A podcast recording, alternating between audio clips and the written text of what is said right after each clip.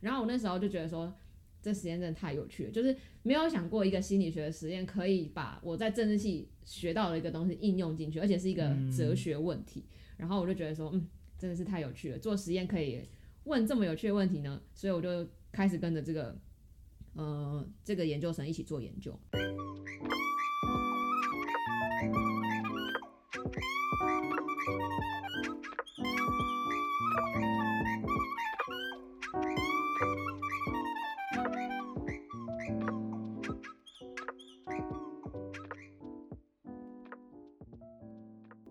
欢迎收听阳光农场。我们当室友当了那么久，那 我好像其实也没有真的很深入聊过你在做的事情。有啦，你自己忘记了？没有，我记得。我说很 很多那种很细节的东西，我觉得是我们平常不会去特别去聊到的，因为可能比如说你有你自己的专业，我有我自己的专业嘛。那你讲太细，其实我也可能听不懂。呃，或者是就我们彼此平常也都各自蛮忙的。对，而且有时候像我是真的有曾经几天没有看过你，即便是我们真的在隔壁，是有这样经验没错吧？我觉得应该很多室友都会有这种经验吧，就是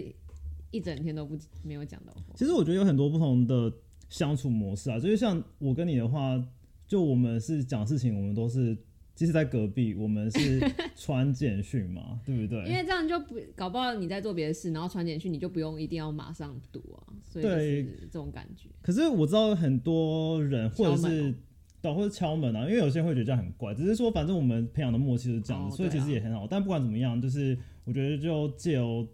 今天来跟你聊聊，就是你到底平常关起门来。在做的事情到底是什么？明明就没有关系。有啊，你有关起门来啊。好，那你说，那你想问我什么问题？好吧，所以就是我想说，你可不可以就简单介绍一下，嗯，你现在在干嘛？现在在干嘛？就是一个非常就是盖 盖瓜的。好啊，我现在就是在 NYU 念心理学的博士班，呃，目前是第三年。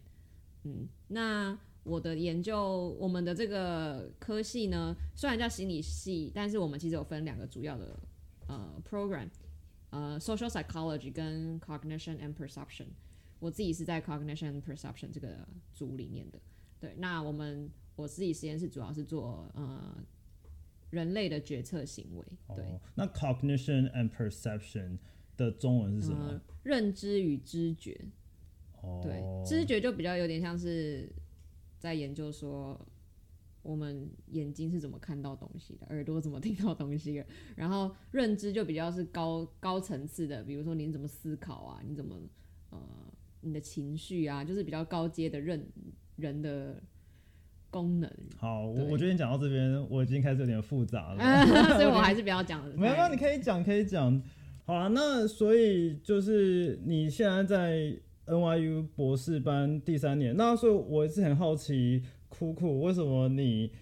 会选择读心理博士？然后你申请博士班的动机到底是什么？嗯，其实一刚开始，我我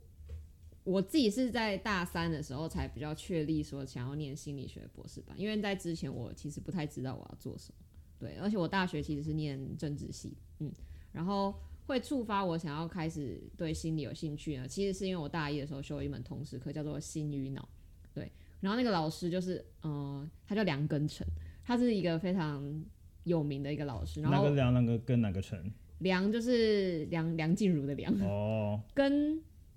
根就子丑寅卯，有有根吗？陈世武？哎，不对啊，那个是甲乙丙。哦，甲乙丙丁戊己庚辛的那个根。好。对，然后辰就是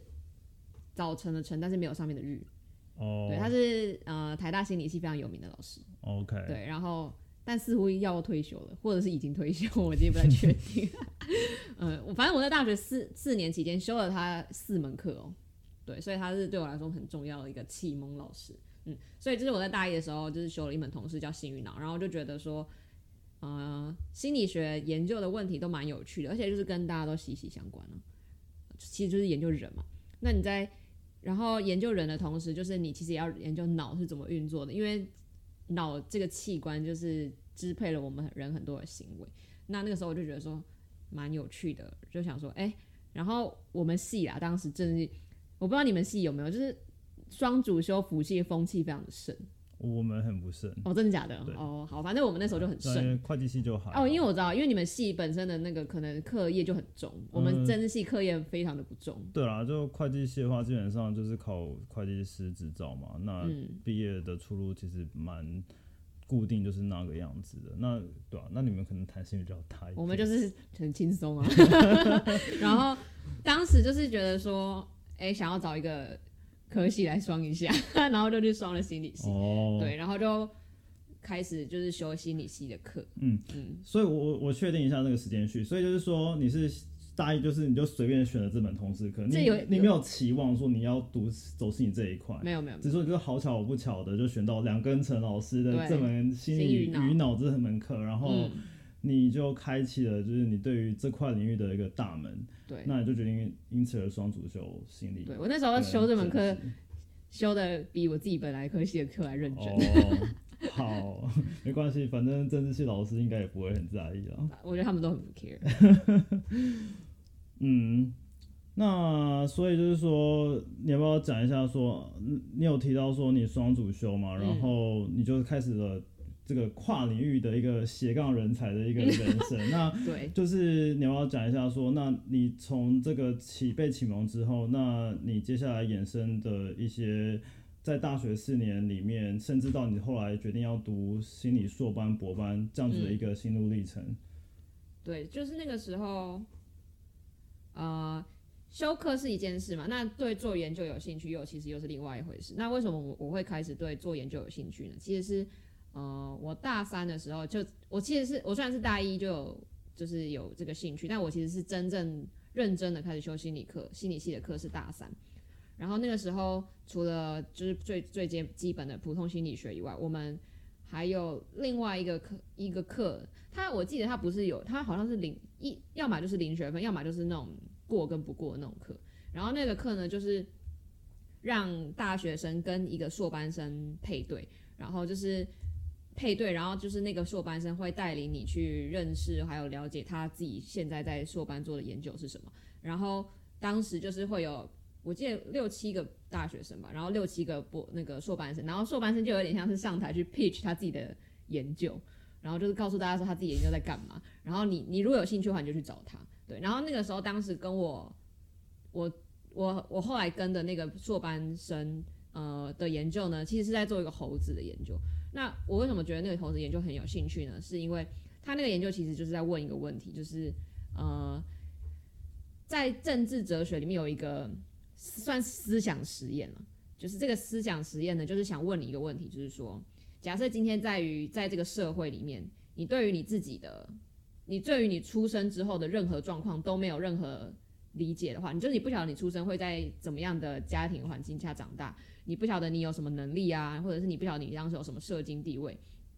那在这个情况之下，你是不是就会？比较容易去思考说，哎、万一我今天到了一个很很糟的，我如果生下来是在一个很糟的环境的话，那我希望这个社会怎么样的帮助到我？所以这个思想实验呢，就是想要让你在那个情境之下去思考说，那我们同样的状况，换一个立场想，你是不是就是会想说，今天如果这个社希望这个社会是好一点的社会，那呃，就比比如一个例子来说好了，假设就就思想实验就是就是让你假设有在这个环境下，假设呢。所有全世界的人生出来，就是有五十呃一半的人都要去当奴隶，另外五呃一半的人都是自由人。那在这个情况之下，你是不是就会想说，那我如果万一我今天是到那个奴隶的状况了怎么办呢？所以就是你你会有这样的比较设身处地的想过之后呢，你就可能会希望说这个社会是可以在更好一点的社会。所以就是他这个思想实验的目的，就是为了要让你。去思考比较多跟你道德啊有关的东西。那为什么这个东西会跟这个猴子有关系呢？其实呢，他们就是在那个那个那个研究生他的实验里面呢，他就是想要假设在这个环境之下，创造一个无知哦，这个东西这个思想实验叫做无知之幕了。对，然后他就是想要无要知什么？无知之幕，之幕对、呃 v e i l of ignorance。哦，就是所以就是无知就是在这个幕很无知的无知，然后对对知幕就是嗯就像布幕的感觉哦，布幕的幕，对对对，OK，无知的幕，对对对，好，对，就是当你在这个幕后，然后你不晓得新的世界是怎么样的时候，就你无知嘛，无不知道你在新的世界会是怎么样的情况之下的时候的你，你会怎么去思考这个社会？哦，对。哦所以我我觉得我想要就是澄清一下我的理解，嗯。就是说你你你呃你就你讲说这个初始状态的这个假设是说假设在一个社会跟就是跟现在的时候已经很不一样了，是一个五十趴是奴隶，五十趴是自由人的这的这样的社会，嗯。然后呃有点像是如果你是实验者或是你是观察社会观察家，好的，那就是在这个幕后去观察这样的社会的这种感觉，不是，不是就是没有他的意思就是说，假设你要出生了，然后在出生之前呢，假设你有思想，然后你的思想呢是说，就是你在出生后，你有一半的机会有可能会变成奴隶，有一半的机会有可能变成是自由人。那你你假设你今天在这个，其实它主要是让让你去设，就是设身处地的去想说，哇，我今天有机会有可能变成奴隶耶。因为你现在在这个社会中，你已经确定你这你知道你自己是怎么样的人了嘛？嗯，那他那个过程就只是要让你想想一遍说假设你今天不知道你是谁，所以就是你无知嘛，对于你自己个这个人是无知的，你不晓得你是谁哦。然后呢，假设然后你要进入到这个社会里面了，那因为你不晓得你未来有可能你有可能就变成奴隶，也有可能是一个自由人啊，所以你就会希望这个社会是尽量偏向公平一点的社会，对吧？哦，OK 啊，所以因为我因为我觉得我我会有点呃没有到那么清楚的原因，是因为我就是我我的一开始我听到无知的社会，我是我会以为说哦，就是大家在这个社会上就是已经没有任何。就是已经没有什么人性本善本人性本恶的这些假设，我会以为说哦，就是一个大家嗯，在一个就是没有阶级的社会。可是我这样听起来，就是你的意思是说，嗯，你比如说我我在来到这个世界前，前嗯就是我比如说我要我在天堂我对，你要投胎的时候，然后我我我没有选择，可是我我有办法知道说，我来到我来到了这个世界前，嗯我来到这个世世界之后，我到底会成为奴隶，我到底会成为自由人，这个我会知道。然后我当然也会知道说，奴隶是不好的，嗯，自由人是好的。对，那可是至于说我有没有选择成为奴隶，或是或者是有没有这个权利去选择我是自由人，我是没有这个选择的权利。嗯可是我至少在天堂或地狱的时候，嗯我是可以用这样子的，我可以站在这样子的同理心或者是角度去看待未来我投胎的这个世界的状况。嗯那所以这个实验或这个状态的这个立足点，就是在于我要投胎前的那一刹那。对，就是让你思考，只是让你想过一遍说万一今天我有可能成为一个奴隶的话你会不会希望这个社会是一个更好的社会？因为现在我们就是在这个社会，你已经很确认，你知道你自己的身份地位是什么了嘛？所以这有点像是就是假设你不晓得你身份地位是什么的情况之下，你会不会希望这个社会是更好一点的社会？没有，可我觉得现在这个社会，我觉得这种身份地位，我觉得这个东西，你你说我真的很知道吗？有时候我也不知道。可是当然，这个是另外一个可以讨论的东西啦。那只是说我大概理解说你现在讲这个初始状态是什么意思。就最简单就是你有钱不有钱嘛，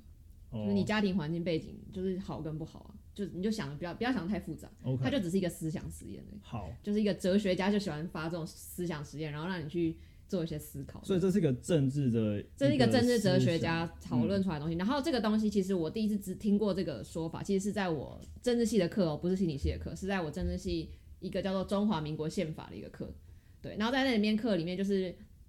我们当时的老师就有特别讲到这件事啊，就是如果你在立法的过程当中，你你你要对你要为让这个社会变得更好的话，那你就会希望就是呃，是这个社会可以越来越公平越好嘛，因为你如果不晓得你未来是好或者是不好的话，那你当然会希望这个社会有，当你在不好的时候可以提供你更多的帮助。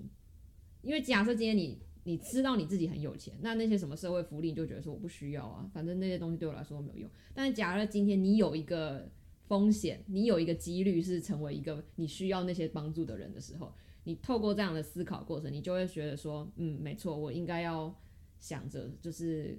让这个社会变得更好这种感觉。对，那为什么这个东西我们回来讲，为什么会跟那个实验有关呢？就是呃，当时他们就是想要把这个概念应用到猴子身上，那他们做的实验就是很简单哦，就是他们让两只猴子，就是有两只猴子，呃，然后呢，只让一只猴子做选择。那只猴子呢，它可以，它就是有两种选择，一种选择呢，就是这两只猴子都得到一样两颗葡萄，就是反正他不管做 A 选择或 B 选择，他跟另外一只猴子一样，都是做都是拿到两颗葡萄。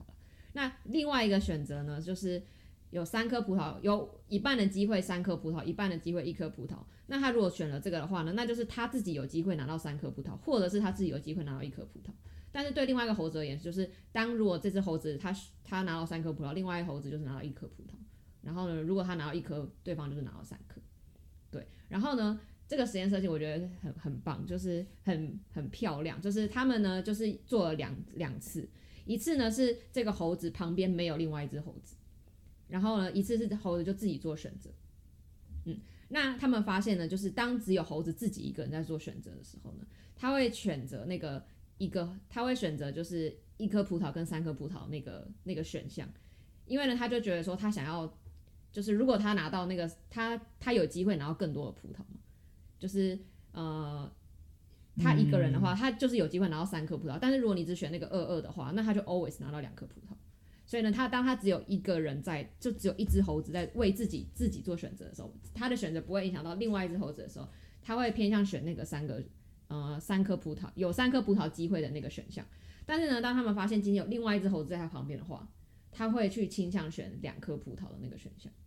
对，那我有点不确定，我有点忘记他们当时的解释是什么。但是你可以想，其实这就跟无知之幕有点像，因为就是一颗葡萄跟三颗葡萄，就是三颗葡萄可能就是有钱人，一颗葡萄就是穷人嘛。所以他就是觉得说，呃，今天假设有另外一个人在旁边的话，你就会希望说。因为我不确定我自己会不会拿到那三颗葡萄啊。那如果我没有拿到三颗葡萄的话，那就是另外一个人拿到三颗葡萄。但是有另外一个想法，就是如果我今天只拿到我今天拿到三颗葡萄的话，那另外一个人就只能另外一只猴子就只能拿到一颗葡萄了。所以呢，所以他就是在当有另外一只猴子出现的情况下，这猴子呢就会比较倾向的去选有两颗葡萄两颗葡萄的那个选项，就是比较公平的选项。对。然后我那时候就觉得说。这实验真的太有趣了，就是没有想过一个心理学的实验可以把我在政治系学到的一个东西应用进去，而且是一个哲学问题。然后我就觉得说，嗯，真的是太有趣了，做实验可以问这么有趣的问题呢。所以我就开始跟着这个，呃，这个研究生一起做研究。对，然后这就是有点像是我的启蒙我的这个实验啦。对，哦，那所以说就是你成为这个研究生的小喽啰，对，小喽啰。这个时候就是也只是说他刚好就是针对这个无知之幕这样子的状况去设计猴子的实验嘛，嗯，对，然后就刚好就是跟你政治系对就是这么刚好。本科学到的东西有一个蛮强烈的连接，对啊，就是有所以其实你就从此就觉得说，其实心理也是一个很有趣的一门学就是我觉得我总的来说就是对社会科学都算蛮有兴趣的，然后呃。心理的话，就是我觉得它更更让我有比较想要成为一个心理学家的主主要原因，就是因为它还有探讨，它除了探讨行为以外，还有探讨到脑。然后我我自己是觉得说，你要研究行为，就是真的需要也要了解脑，才有办法真的比较全面知道人到底在想什么。然后还有另外一个主要原因，就是因为政治政治学的问题会比较是整，比如说整个社会啊，国家。但我后来越来越发现，就是我自己还是对个体比较有兴趣，就是一个个人的选择有兴趣，所以我就是慢慢的转向，就是比较对这种个人行为的研究觉得比较有兴趣。对，嗯，了解。那所以说这些都是你在大一、大二的时候发生的事情嘛？那你之后就是你决定双主修之后。你当然就接触到更多心理系相关的课程，对。那是怎样的契机让你就是决定从此之后就有点像是走上这条路？对，就是走上这条不归路。嗯，好，对。然后，呃，所以当时我就跟了那个呃研究生一起做嘛，然后他就跟我说，他做的这个研究其实有一个蛮蛮特别的领域，就叫做神经经济学，因为其实经济学也蛮。蛮多就是在研究个体的行为，是同一个研究生吗？对，同一个研究生。对，然后他就告诉我说，呃，神经经济学就是这个领域。然后刚好那个时候政呃经济系的一个老师叫做黄真颖，对，你要不要再重新黄再？黄 真颖就是黄色的的。黄嘛，榛就是榛子的榛，哦，饮就是聪颖的颖。他退休了吗？他应该还没退休，但可能这堂课还有在哦。对，就是神经哦神经济学。经经神经经济学。，对对对，对。然后这门课就是像是专题的课，所以那个课的专题就是每每一堂课都是呃不同同学上台就是报告看的那个文章文研究。我就从同同学会被迫上台，对，每个、哦每个礼拜都要不可以不可以就是偷懒不去看文本嘛？对就是一定要看文本。对，不过如果你是刚好那礼拜的话，你就可能就你就要很认真看。但你如果刚好不是那礼拜的话，哦你可能就会偷懒。哦，就不会被突袭，至至少你会先预习。对，但是呢，这门课规的评分方式是规定要上要发言，就是你要发言才可以讨。厌这种课的，我大学最讨厌这种课。对，反正这门课就是这样。对，所以你就要见缝插针，你知道吗？就赶快问，针锋相对吗不？用说针锋相对，就是你要发现有个东西，你因为我上这个课的时候，其实很多东西都听不太懂，是这堂课主要都是心理系的人来修吗？没有主要就经济系经一半一半，经济系跟呃心理系的人，还有一个物理系，我记得有一个物理系的，然后他那个超聪明的一个，那那个人后来也去念博士班，然后他是物理物理系，然后他也有修这门课然后他每次都问很多很很很很厉害的问题，然后我就觉得说天啊，他到底怎么这么厉害，可以问那么多厉害的问题？我跟我上课差好多，我上课都在睡觉。然后好，但是呢，修这门课我要特别讲一点就是。这门课其实这门课才是真正决决定了我为什么要申请这个博士班的原呃最主这是你第几年的时候修的？呃大三的时候哦，就比较后面了。对对，然后我确认这门就是我觉得，因为心理学学其实也分了蛮多领域的，那我其实就是真真的就是针对这个领域最有兴趣，就是我说的神经经济济学。对神经经济学，对，然后呢，非常的叫什么命中注定嘛，当时在这门课我是的第一篇 paper 就是我现在在 NYU 的老师，哦，你说对叫 Paul。对，叫 Paul，他是我现在的面。面包店，为什么是面包店？那个很有名的法国面包店叫 Paul 啊。真的假的？我不知道。不知道啊？在哪里啊台北蛮多家的哦。我在台北很很少吃嗯没关系，面包它马马孔马卡龙蛮好吃的。好，然后 哦，你据点我。哦对啊，我不知道怎么接你啊。好，没关系，继继继续说。我刚才讲完了没事。好，然后呢，他是那一篇那个那一篇文章有两个作者，一个就是我现在的老师，另外一个呢就是我硕班在 U Penn 的老师。哦，对，所以其实我跟你讲，就是进呃申请博士班也是也是蛮需要你 networking 命中注定对，嘛。这真的是有点命运的安排。嗯，对，当时我就是，所以我现在老师就是那个时候老师，所以我觉得我其实也算完成我当时大三的时候给我自己的任务了吧，就是我真的去了我想要去做对的事。。那那你你你说你那位就是带你的博士的硕班生，嗯。跟这他也是刚好也来这堂课。哦，他就是这门课的助教，哦，所以你也跟那个那位人士有啊。非常强烈的牵连。没，错没错没错，但是他后来就没有继续做研究了，他就不走心理了，他后来去卖珠宝，所以你不能公布他的名字。不行啊不行，你都可以公布老师，你不能公布。老师的名字公布你当然可以启蒙导公布啊师、启蒙启蒙人士的名字就不能。好啦，反正你们就身份交换了。对啊，但我觉我我一直都有跟他讲说你，我觉得你是带领我走进这个领域的贵人。对啊，他是啊，我有跟他表示过我我的感激、啊。那你要多买点珠宝啊。他最近才开始卖珠宝。啊，那你以后要多买一点啊。嗯，对，然后嗯、呃所以这是我确立我要想要做研究的领域，嗯选选择领域的原因嘛。然后，但是其实申请博士还有另外一个主要的原因，就是因为其实我也蛮想来美国念书的。哦，对，所以这是有点像加成效果吧。因为我觉得做这件事，呃，选择读博士班来美国有点蛮理所当然的，就是至少在台湾的氛围下，就是大家都喜欢喝过洋墨水的人嘛，所以就是你就会觉得说，那我要走这条路，我就势必要来美国。就我有点是给了我自己一个很强烈的呃原因，说我要来美国，因为我以前其实就有点有蛮也蛮想来美国念书，但其实我一直找不到强烈的动机。对啊，有时候就是你要个原因啊，其实这个原因很瞎，或是对，只是一个很小的原因，可是它只要是一个合理的原因，嗯。或是你想要原因，其实就足够让你有这个动力。对，然后所以我就觉得，哎，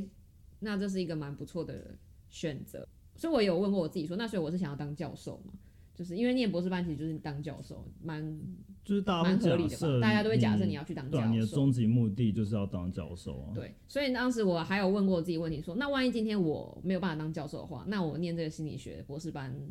有什么其他用处？然后当时其实我还有修另外一门课是，呃，也可以公布一下老师的名，叫做黄从人，黄从人，黄那个黄色的黄，从从就是从前从前的从，然后人就是信义仁爱的那个人。嗯，对，然后他那个时候就开了一门课叫做心理与神经资讯学，然后那门课其实就是，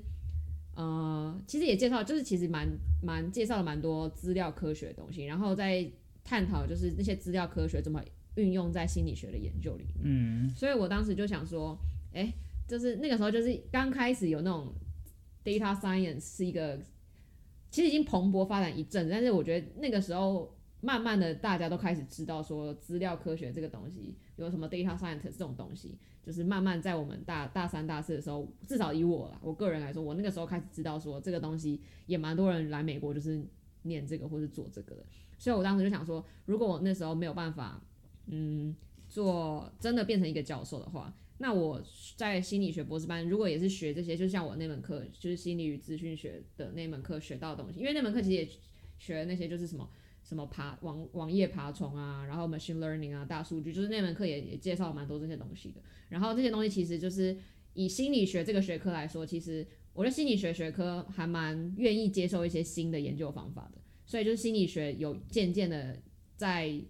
更多的利用这些所谓的大数据的东西，比起其他社会科学，对，你要攻击哦我没有这样说哦但是就是以我以我这种才疏学浅的当时的大三生来说，我知道心理学有在涉略这些东西，对，所以呢，我就当时想说，那既然如果我就算念了博士班，我之后不一定真的有办法成为教授的话，那其实这些能力的培养对我来说也蛮蛮重要，以以后也有机会可以就是就是也是一个呃能力可以让我找到工作，所以当时我就觉得，斜杠人才啊，对我就是觉得这样就是哎什么都有，就是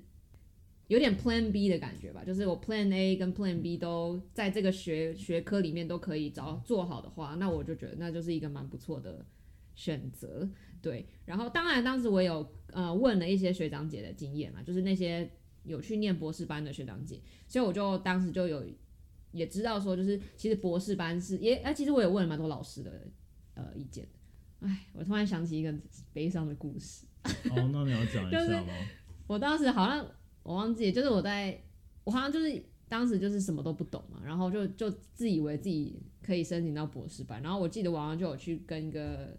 心理系的老师讲说我想念博士班什么的，然后我记得讲过一句话让我非常的受伤，他就说什么，可是我现在想我没有要公布他的名字的意思，我真的好期待他哦。就说你要申请博士班跟可以上是两件事。就是他意思就是说，你不要觉得很好上的那种感觉这。句话很屁话，当然就是全部都是。我当然也知道，啊，就谁不知道啊？但是反正他那时候就意思就是说，你不要觉得这件事很容易的意思啊。对，反正那时候就是让我整个信心受挫。但 anyway，当时我的研究经历也是真的很不足了，所以就是也是可以理解他为什么这样说。只是作为一个老师，我觉得他这么说一点帮助都没有。对啊，就是只是在泼冷水，就是对我来说就是泼对啊，冷水。其实蛮让人觉得挫折的。对，反正但但反正我就是我后来还是申请到了，对。对啊？你可以呛他。算了，没关系。然后哦，对，然后我又听听学长姐说，就是其实博士班其实是呃会给你钱念的，所以我就觉得说，那这样的话我也不用担心财就是金钱上的压力，就也不用跟家里拿钱。所以就纵观这以上所有的因素呢，我就觉得说，嗯，来申请博士班是一个不错的选择。对，哦，那所以你是大几的时候决定，OK，你就是要走博班这条路？呃，算是大四吧，哦，对就已经到了快已经快毕其实已经业的快要毕业对。就是一个人生的转捩点是。对啊，那时候其实超忧郁的，因为就不确定，就是有点想要做这件事，但是又觉得自己现在做不到。对，可是你那时候就已经决定说，不管怎么样，就是会继续升学嘛，就是对就没有想过说你要去工作，就是不就是不论是你先读博班或是先读嗯硕班，对，就是你就是要先往就是继续进修的这条路往这边走。对，应该说，我觉得我那时候的就是所谓的 priority，就是我就是要先去美国。哦，这是最大的最大的动动力这这个 overarching 的一个一个原因。嗯，先去美国，然后再从我在美国可以做什么来想说，那我要做什么？对，嗯，我就是就是这样。对啊，我觉得你这样子其实已经很充分，理由已经很充分了啊，嗯对啊，而且我觉得 不用再补充什么了。对啊，就是也也是一个很好的选择啦。那你现在就是只是好奇啊，就你简单讲一下，就是嗯你现在已经博班第三年了嘛？嗯，那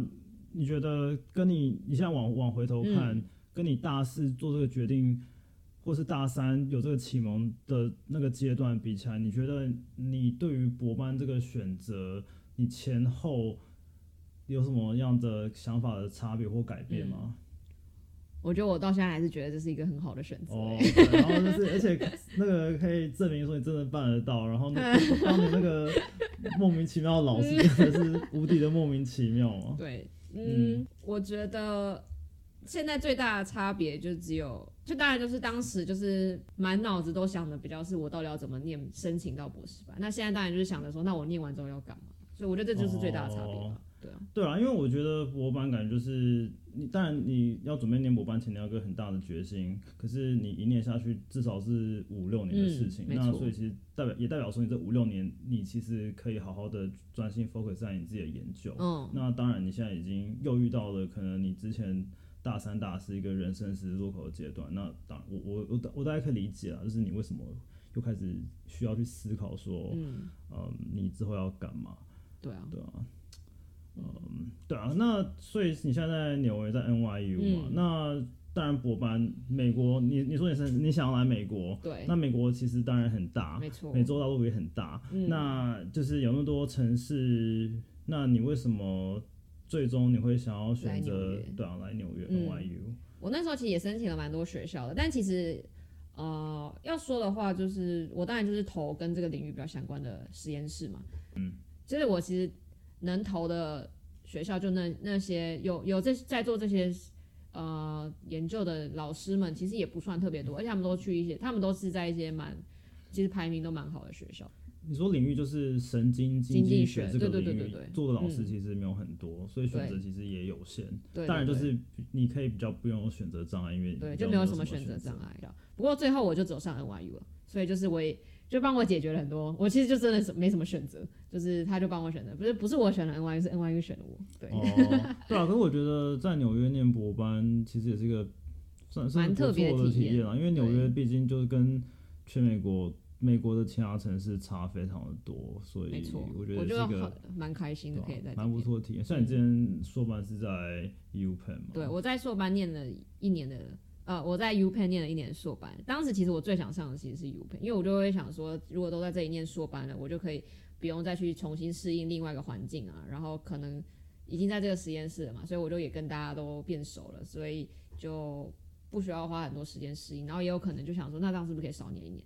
当时就是想法就这样而已、啊。不过后来就觉得说，如果没上，然后我去了纽约，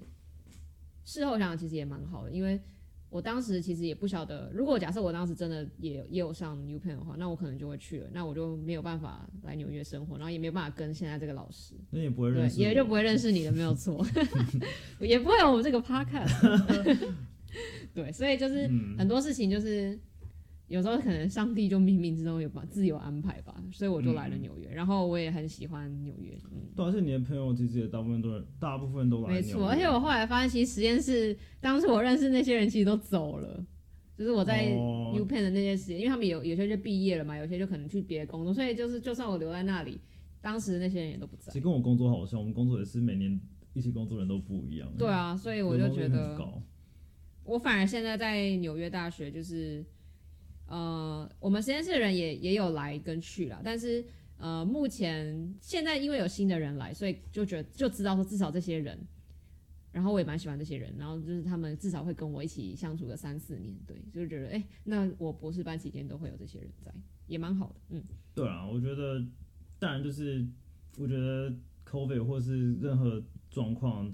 就是你要不断去重新适应新的团队。可是如果有个团队是你喜欢的，而且嗯大家又愿意留在这边，我觉得其实是一个很难得的经验了。对啊，嗯，而且毕竟其实纽约也算是一个蛮吸引人的城，就城市本身就会蛮吸引人的，所以就同时就也会有很多人想来。对啊，就是可以做的事情很多，当然也会花费也会相对来说比较大一些是没。错。那既然讲到花费啊，那我们下一集就会来聊聊呃博士班的一些薪水